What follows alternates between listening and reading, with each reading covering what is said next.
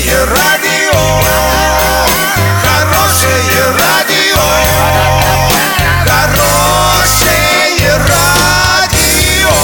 Радио Шансон.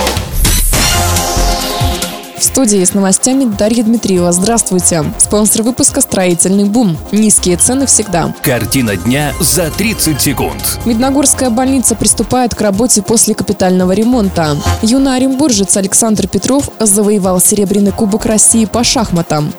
Подробнее обо всем. Подробнее обо всем. В Медногорской больнице сделали капитальный ремонт за 195 миллионов рублей. Приобретено и установлено новое оборудование, в том числе цифровой рентгенаппарат на три рабочих места, флюорограф, аппарат УЗИ, медицинская мебель и многое другое.